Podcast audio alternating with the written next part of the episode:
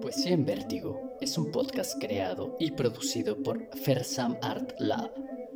Para tener una mejor experiencia, te recomendamos utilizar audífonos. Acá 3 tengo 19 y 126 confrontación con un NN que está en una plaza. Poesía en Vértigo.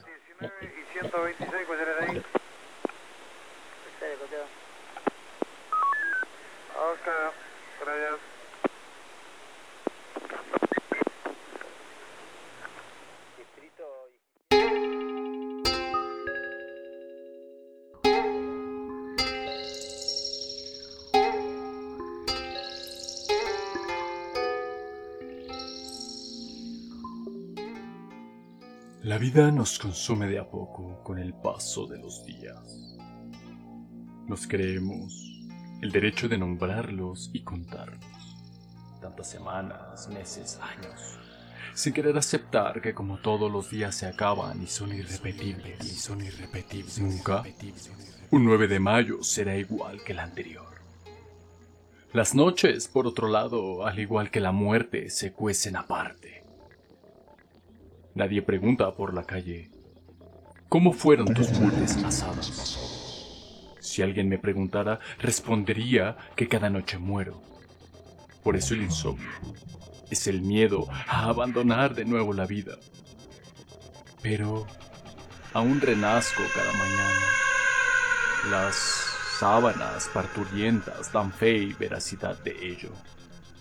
La cama madre, el vientre colchón, adoptan múltiples humores. Esta noche, la cama está húmeda con licor barato, semen y saliva. Mi madre será prostituta. Al despertar, renacer.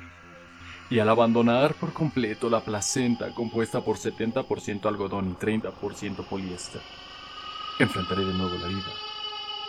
Pero siendo un verdadero hijo de puta.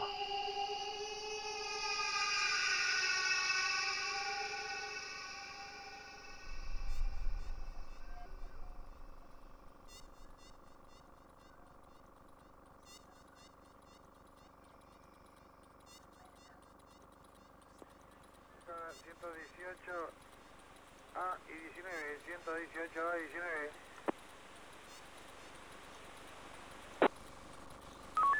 Una pelea, una pelea, se interpreta como pelea en vía pública, un masculino con una motocicleta. No sé si es una, una pelea o un robo, él es.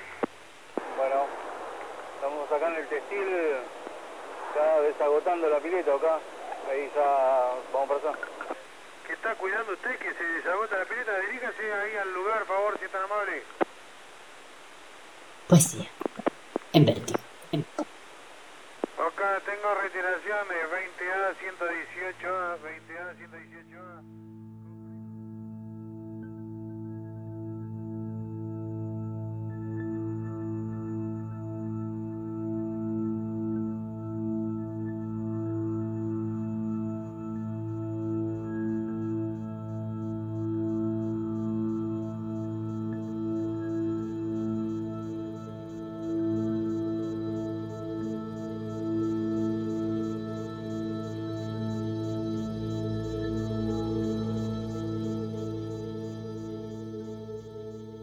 Tranqué las puertas, clausuré las ventanas, derramé el aceite por el suelo. Era muy temprano aún, en medio de la oscuridad. El viento agresivo sin lluvia.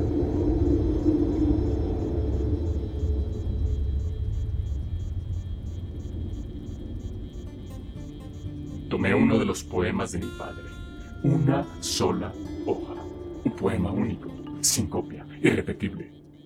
Con él, con él, encendí el fuego a la bonita casa de Steiner y vi cómo las paredes llamaban al fuego, tan golosas. Pensé que mi padre así no lo reconocería. Le gustaría que un poema suyo sirviera de mecha para iniciar aquella combustión. Tenía derecho a reclamar en la maldad tan oficial del mundo. Comencé a apartarme, subiendo el camino, percibiendo siempre cómo las llamas aumentaban, al tiempo que aumentaban el tamaño de la casa. robándole tamaño a la noche, como si reclamara la llegada del día. Y las Y llamas, las llamas eran, eran de colores distintos. Reparé en eso. Podía ser que los hilos de lana tiñeran el fuego y él se divirtiera creando ramos de flores. El viento, arrancándoles las corolas, dispersando un poco por el aire hasta que el fuego moría.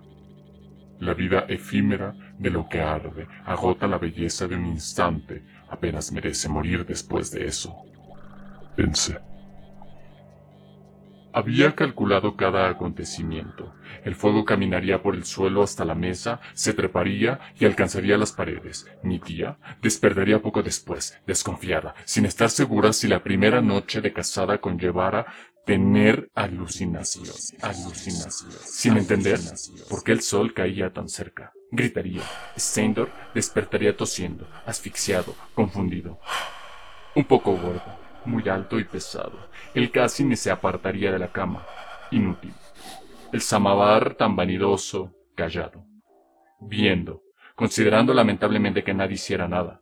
Un objeto con opinión.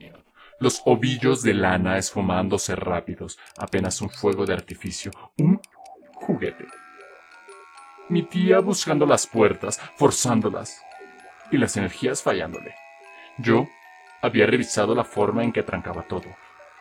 Quien tenga los pulmones enfermos, es improbable que se salve de un incendio tan grande. Tal vez ellos se abrazaran, tiernos y pidiendo perdón. Tal vez pudieran sentir la ropa tomando fuego, todavía arrepentidos, como si aún regresaran al camino, al frío exterior. Sería lindo que al menos mostraran el amor que decían sentir el uno por el otro, que quisieran morir juntos, suplicando que la muerte los tuviera juntos también. Tenía, cuchi- tenía cuchillos. Y que los muertos se mataban una y otra vez. Tal vez para entrar a un continuo de dimensiones infinitas. Tal vez. Hasta que cada uno estuviera aislado, solitario, sin tener a quien matar ni por quien morir. Para siempre, para siempre, para siempre. Yo pensé, para siempre. Sigridur, córtalos con cuchillos, hermanita. Córtalos desde ese lado. Hazlo por mí. Yo sabía que ella me oiría. Yo era gemela de la muerte. Dejé caer la pequeña moneda con que acostumbraba dormir. Ensucié con ella el suelo.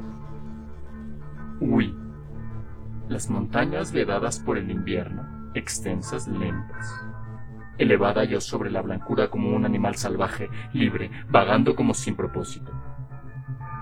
Recordaba una historia de ladrones en los que uno había perdido el juicio. Recordaba una historia de ladrones en la que uno había perdido el juicio por prestar atención a los árboles. Los árboles, decía. Eran gente grande pidiéndole ayuda. El hielo también formaba sus espectros. Se agigantaban figuras que se insinuaban más cerca o más lejos, inestables. Me calmé. Miré el mundo como palabras. Podía simplemente estar cruzando las más blancas, las más vacías y largas. Deberían tener un fin, dije. Árbol. Aunque no hubiera allí ninguno, dije árbol y fue como si descubriera su secreto. Dije árbol y fue como si descubriera su secreto. Los fantasmas retrocedieron y el camino era solo viento y el frío de costumbre. No temía a las horas. No temía a las zorras. Me sentía igual a ellas. No supe nada acerca de lo que fueron a contar a Einar, ni de cómo lo consolaron. Él estaría aferrado a la escopeta, armándose de valor, elucubrando un plan, cuando súbitamente ya no había nada que decidir. Comprendí de forma absoluta que lo amaba. Y me iba, sin ninguna duda, de ser. Y me iba y, y, y, y me iba sin ninguna duda de ser amada. Tendría la vida entera para lidiar con ese sentimiento. Sabía que me perdonaría, pensé. quien no sabe perdonar, no sabe perdonar, solo sabe cosas, solo sabe cosas pequeñas.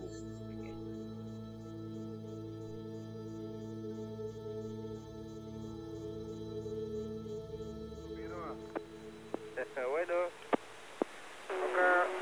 Cuadrícula 19, 6 que ves. Poesía. En vértigo.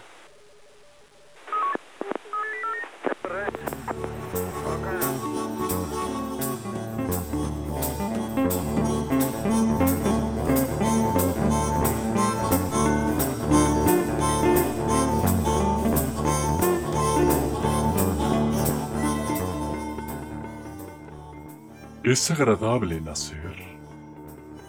Pues yo les digo que igual de agradable es morir.